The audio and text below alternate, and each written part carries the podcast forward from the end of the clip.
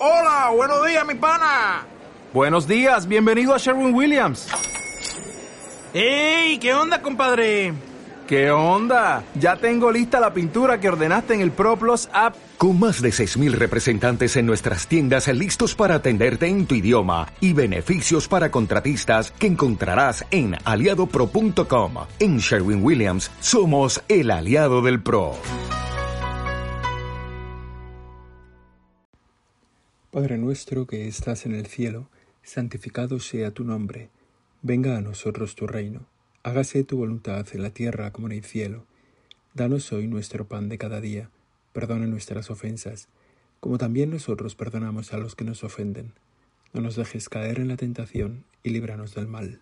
Amén. Nos ponemos delante de ti, Señor, en este tiempo de oración, hoy contemplando de manera especial las lecturas de este domingo, las lecturas de la misa, la palabra de Dios que la Iglesia nos ofrece, que es tu palabra, que la Iglesia organiza y prepara para que nosotros avancemos en nuestra vida cristiana. Es deseable que cada vez que acudamos a la Eucaristía, cada vez que acudimos, llevemos un propósito de nuestro corazón, una intención que queremos pedir al Señor, un deseo, una ofrenda que queremos hacerle, un propósito que queremos sacar adelante que la Eucaristía no nos deje indiferentes. Para muchas personas la Eucaristía es el único trato que tienen con Dios al cabo de la semana. Es un poco triste y un poco es un poco lamentable que solo sea la Eucaristía y que además sea solo la Eucaristía del domingo. La cantidad de gente tan importante que hay en el mundo con tantas cosas que hacer que solo pueden ir a misa los domingos. Gente gente que tiene, bueno, pues una agenda impresionante.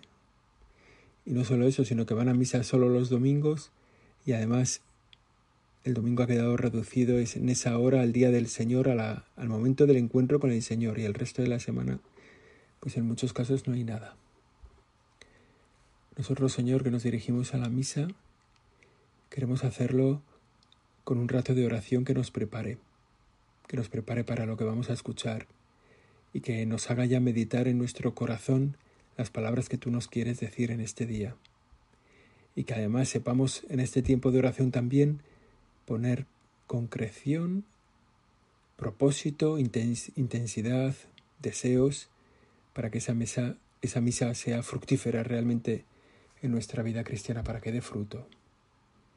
Que sea un eslabón más en nuestra cadena de vida cristiana, el eslabón más importante ese encuentro con el Señor que se entrega en la cruz para hacernos ver que nos ama, que se entrega para salvarnos, que se entrega muriendo por nosotros, por amor a nosotros. La misa tan importante. Y en esta misa escucharemos, como siempre, tres lecturas. Una del Antiguo Testamento, una de las cartas del Nuevo Testamento, podríamos decir, y una del Evangelio. La lectura del profeta Amós, de la profecía de Amós, una lectura del Evangelio de Marcos, el salmo con el que vamos a responder y luego un himno cristológico, que, la palabra es difícil, ¿verdad? Pero es un himno a Jesucristo que San Pablo escribe en su carta a los Efesios.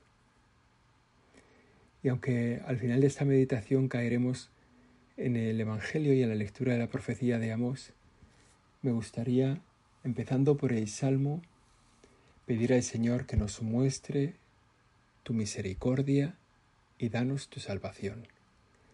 Es la respuesta que vamos a responder en la misa a la palabra de Dios. Muéstranos, Señor, tu misericordia y danos tu salvación. Es nuestra petición en este momento de la oración. También a lo largo de este día. Muéstranos, Señor, que estás con nosotros muéstranos tu amor. Y danos tu salvación, que así nos la ofreces cada día en la Eucaristía. Danos tu cuerpo y tu palabra, el perdón de nuestros pecados, el anuncio de una vida eterna. El que come de este pan vivirá para siempre. Danos, Señor, tu salvación. Muéstranos, Señor, tu misericordia en medio de este mundo, en medio de estas dificultades, en medio de todos los problemas que llevamos en el corazón nuestros, de nuestras familias, de nuestro tiempo.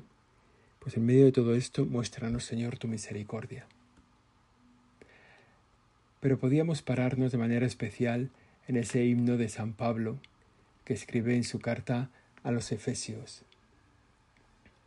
Quizá el Señor nos invitas hoy a detenernos en esta segunda lectura, que, que ya se sabe que suele ir por su cuenta, ¿no?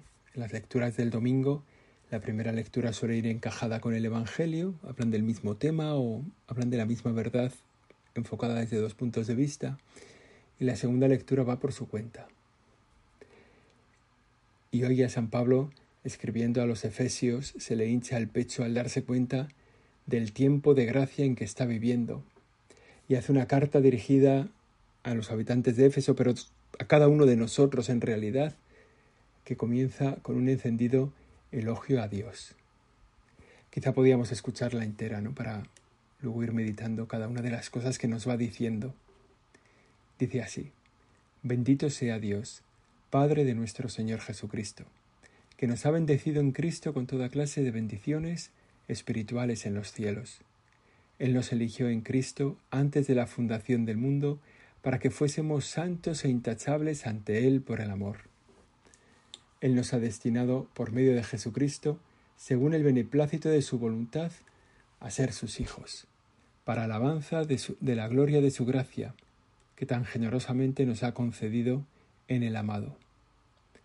En Él, por su sangre, tenemos la redención, el perdón de los pecados conforme a la riqueza de la gracia que en su sabiduría y prudencia ha derrochado sobre nosotros, dándonos a conocer el misterio de su voluntad, el plan que había proyectado realizar por Cristo en la plenitud de los tiempos, recapitular en Cristo todas las cosas del cielo y de la tierra. En Él hemos heredado también, los que ya estábamos destinados por decisión del que lo hace todo según su voluntad, para que seamos alabanza de su gloria, quienes antes esperábamos en el Mesías. En él también vosotros, de haber escuchado, después de haber escuchado la palabra de la verdad, el Evangelio de vuestra salvación, creyendo en él, habéis sido marcados con el sello del Espíritu Santo prometido. Él es la prenda de nuestra herencia, mientras llega la redención del pueblo de su propiedad, para alabanza de su gloria. Es un himno un poco largo, pero que es, es muy hermoso porque dice muchísimas cosas que vale la pena que nosotros meditemos en este momento.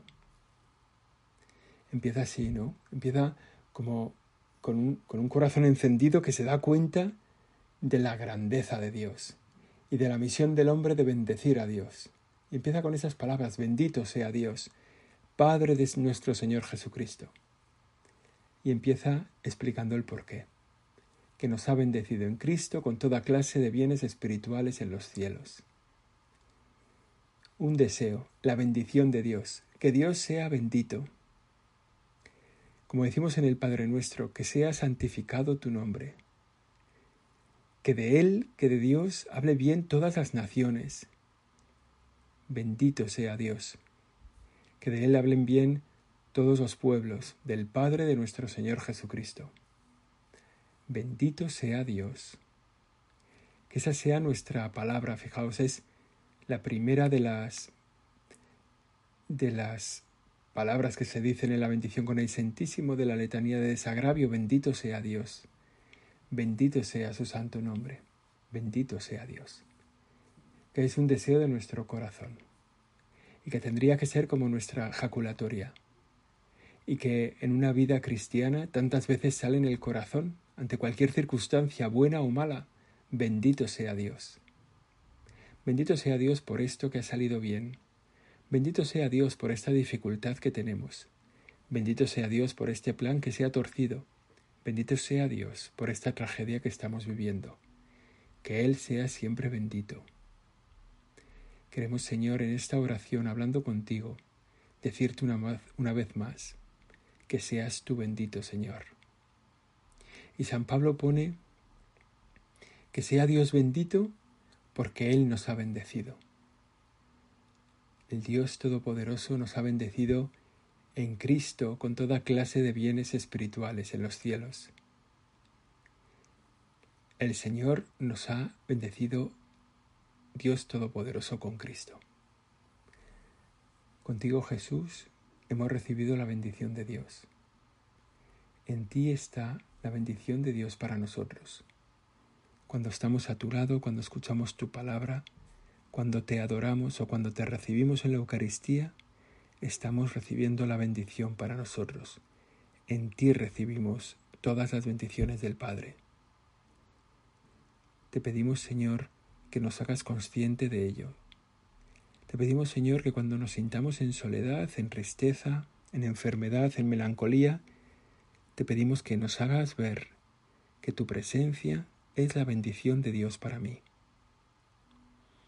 Que encontrarme contigo en un sagrario, que encontrarme contigo en la Eucaristía, que encontrarme contigo en tu palabra, o en esa presencia tuya que son los demás, que me visitan, que se encuentran conmigo, que me consuelan, esa presencia de Dios en los demás, que encuentre el consuelo de mi corazón, que pueda exclamar bendito sea Dios cada vez que vea el amor que has derramado sobre mí en la persona de tu Hijo. También, Señor, acción de gracias porque, como dice San Pablo, tú nos has elegido en Cristo antes de la fundación del mundo. Eres el primero que nos ha amado antes de que existiera el tiempo y el espacio. Tu amor, Señor, es infinito, no solo por la cantidad del amor que tienes en nosotros, infinita, sino porque ese amor es eterno. Viene desde antes de la creación del mundo y durará hasta después del final de los tiempos.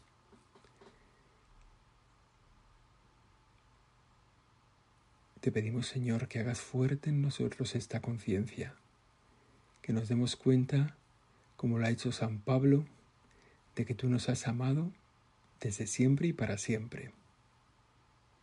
Y nos has elegido a cada uno de nosotros. Como dice San Pablo, para que fuésemos santos e intachables ante Él por el amor. Hemos sido elegidos, amados, queridos por ti para ser santos. Cuando una buena parte de la vida nos la pegamos buscando cuál es la voluntad de ti para mí, tengo que escuchar esta palabra de San Pablo que dice, Dios te ha elegido para ser santo. Dios quiere de ti la santidad. Desde siempre y para siempre lo único que quiere de ti es que seas santo. Y para esa santidad hay caminos innumerables. De esos caminos es verdad que el Padre ha elegido uno para cada uno de nosotros, uno distinto. Y es verdad también que el Padre nos muestra ese camino de manera singular a cada uno de nosotros. Un camino y una llamada. Todos tenemos eso, para alcanzar la misma meta, habéis sido elegidos desde antes de la creación del mundo para ser santos e intachables ante Dios por el amor. Te pedimos, Señor, que una vez que nos has revelado esa misión que tenemos, nos reveles también el camino con el que la alcanzamos, el camino a la vocación que nos va a llevar a esa santidad, una santidad que tiene como desarrollo el amor. Nos has elegido para que fuésemos santos e intachables ante Dios por el amor. También te agradecemos, Señor, en este rato de oración, que el cauce de nuestra santidad sea el amor, que no has querido que el cauce de nuestra santidad fuera una vida imposible, una vida poderosa, una vida de fuerza, una vida de sabiduría, una vida de todos esos dones que tú repartes como quieres, ¿no? sino que nos has elegido para ser intachables por el amor que siempre está a nuestro alcance. Siempre estamos preparados para amar. El amor no pasa nunca, el amor siempre está ahí. Hemos meditado ya algunas veces, ¿no? Que da igual lo que nos haya pasado en un momento dado de nuestra vida. Da igual lo que nos haya pasado esta noche o esta mañana. Ahora mismo podemos amar. nada nos incapacita para amar. Y en ese amor es el cauce por el que realizamos esa vocación a la que nos has llamado, la vocación a la santidad. Esa vocación nunca nos queda lejos, nunca nos resulta imposible. Esa santidad de vida a la que nos llamas se realiza por el amor, y el amor siempre es alcanzable. Es admirable, Señor, que ya antes de la creación del mundo ya estuvieras tú amándonos, ya estuvieras tú buscándonos para cada uno de nosotros lo mejor. Que antes de que existiera nada, habías trazado nuestra vida. Ya antes de que existiera nada, habías pensado en nuestros padres para darnos vida. Y además, unos padres que nos quieren, aunque sabemos que tú nos quieres más. Que parece imposible, ¿verdad? Cuando sentimos el amor de nuestros padres, parece imposible que Dios nos quiera más. Pero también pasa, ¿eh? Que muchos padres quieren mucho a sus hijos. Los que estamos haciendo este tiempo de oración, los que tengáis hijos, seguro que podéis pensar cuánto les amáis, cuánto estaríais dispuestos a hacer por amor de cada uno de ellos. Seguro que dar la vida. Seguro que si os dijeran, oye, si nos das un cacho de tu hígado, salvamos a tu hijo, le darías. Si nos das un riñón, le salvamos a tu hijo, se lo darías. Si vienes aquí y te entregas, dejaremos libre a tu hijo. Lo harías. Bueno, pues hay que pensar que Dios nos quiere más. Que vosotros queréis mucho a vuestros hijos, pero Dios los quiere más.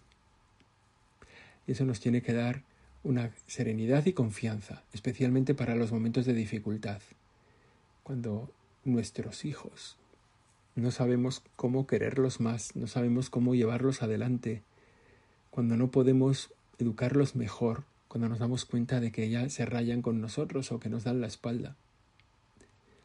Cuando, nos damos cuenta de que hemos llegado al máximo de lo que podemos hacer por nuestros hijos, que puede pasar, tenemos que vivir la seguridad y la confianza de que Dios los quiere más.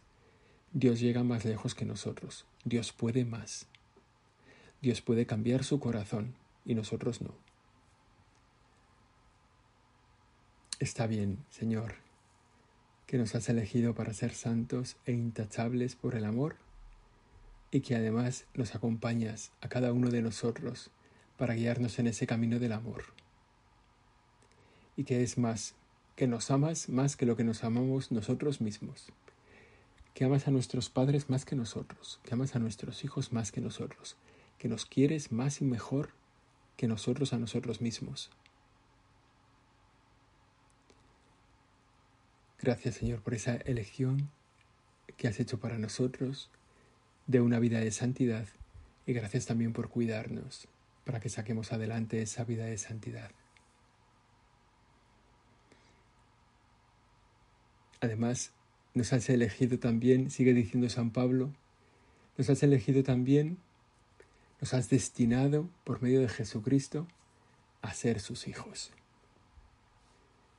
Él nos ha destinado por medio de Jesucristo, el Padre, nos ha destinado por medio de Jesucristo, según el beneplácito de su voluntad, a ser sus hijos.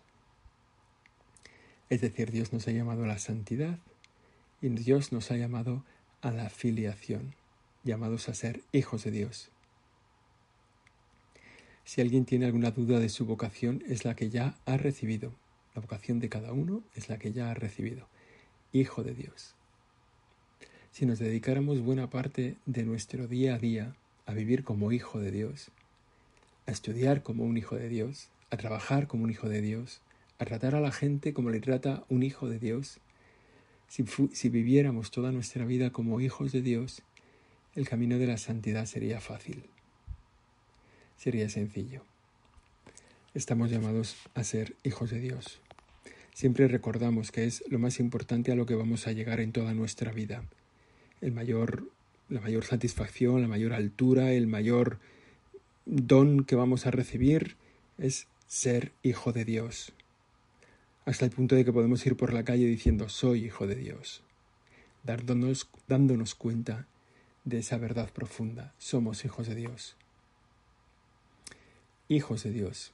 Esa es la voluntad de Dios. Hijos para dar gloria a Dios. Hijos para alabanza de la gloria de su gracia, que tan generosamente nos ha concedido en el amado.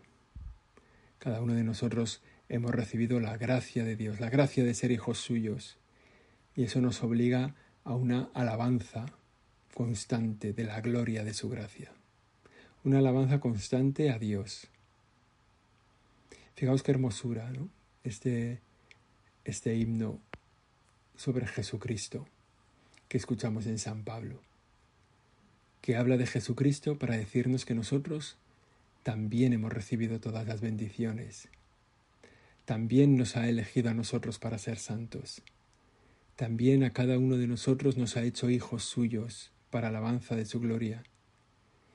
Y no solo eso, como nosotros somos cardos, somos un poco torpes, nos separamos mucho de Dios, y a veces esa bendición que recibimos de Cristo la despreciamos y a veces despreciamos su gracia y despreciamos la condición de hijos de Dios y despreciamos el camino de la santidad.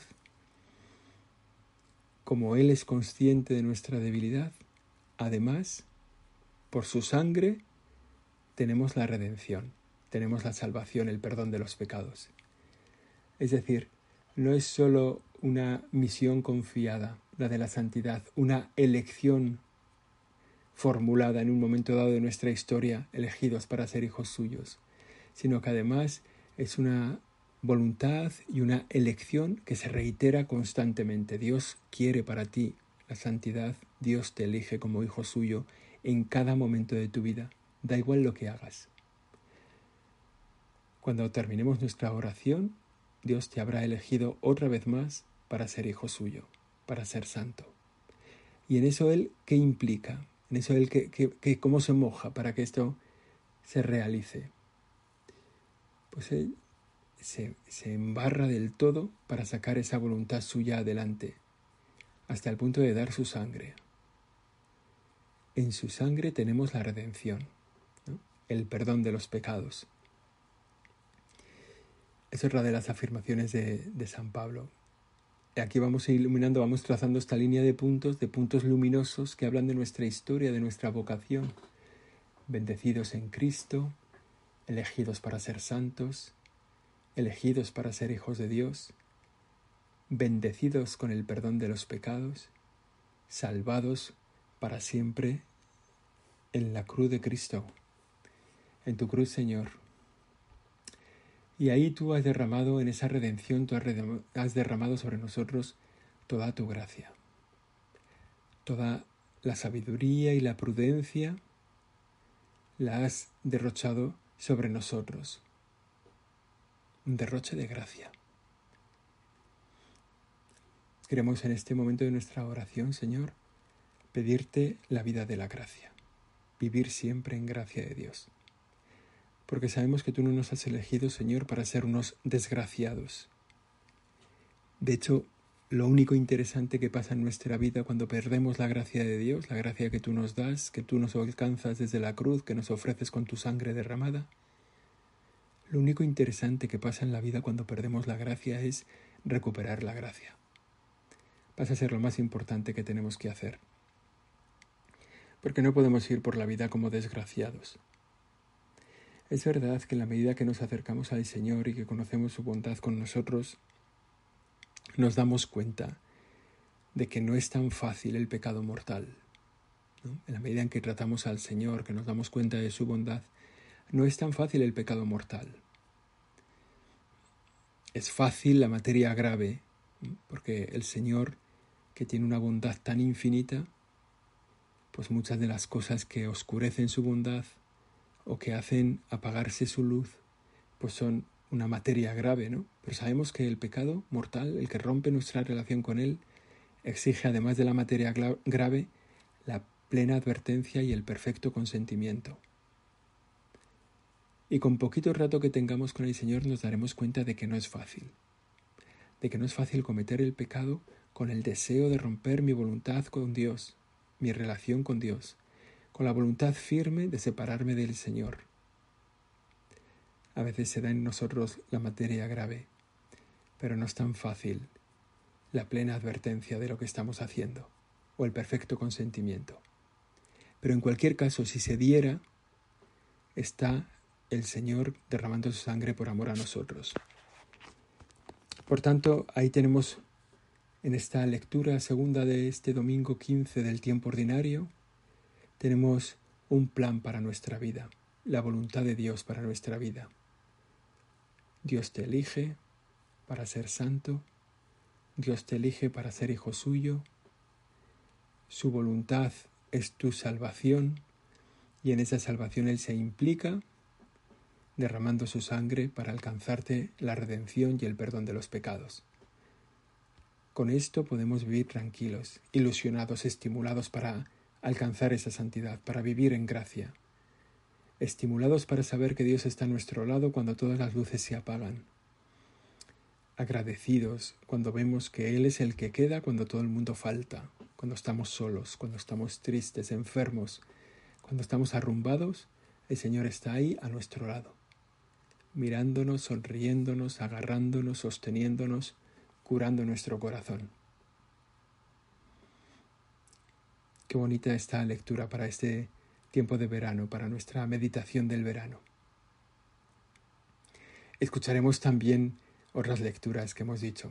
Terminamos aquí nuestra oración, escucharemos la profecía de Amós, que cuenta cómo Amasías le dijo a Amós, vete del, huye del territorio de Judá, Allí podrás ganarte el pan, pero no vuelvas a profetizar por aquí. Deja tu misión, olvídate de lo que Dios te ha pedido. Y Amós le responde, yo no soy profeta ni hijo de profeta, yo era un pastor, pero el Señor me arrancó de mi rebaño y me dijo, ve y profetiza a mi pueblo Israel. Qué buena respuesta. Cuando nos piden que abandonemos nuestra misión, cuando nos piden que abandonemos la vocación, cuando sentimos la tentación de decir, esto no es para ti, escuchamos en nuestro corazón, esto no es para ti. No te empeñes, no profundices, tú no vales para esto. Tenemos que volver, recoger en nuestro corazón la vocación primera. El Señor me arrancó de mi rebaño y me dijo, ve. A cada uno de nosotros el Señor nos ha sacado de donde estábamos, de donde queríamos y nos ha dicho, ve, esta es tu misión. Esta es tu misión en el matrimonio, esta es tu misión en el sacerdocio, en la vida religiosa, este, esta es tu misión consagrándote a mí. Bueno, pues es una lectura que nos puede ayudar para nosotros, ¿no? Que, encaja muy bien con el Evangelio, que es lo mismo, ¿no? La misión que el Señor fue dando para enviar de dos a dos, de dos en dos a sus discípulos, que los envió sin nada, simplemente para que vayáis a las casas, para que anunciéis la salvación, y para que prediquéis la conversión, para echar a muchos demonios, para sanar a muchos enfermos. Una vocación concreta, un camino concreto que lleva a la santidad, que es la entrega al Señor. En la primera lectura, como profeta. En el Evangelio, como discípulo, como apóstol de Cristo. Bueno, ojalá que el Señor te descubra a ti la misión que Él tiene pensada para ti. Pero en cualquier caso, en el trasfondo, antes de esa concreción de la vocación concreta del camino concreto que tienes, recuerda la lectura de San Pablo.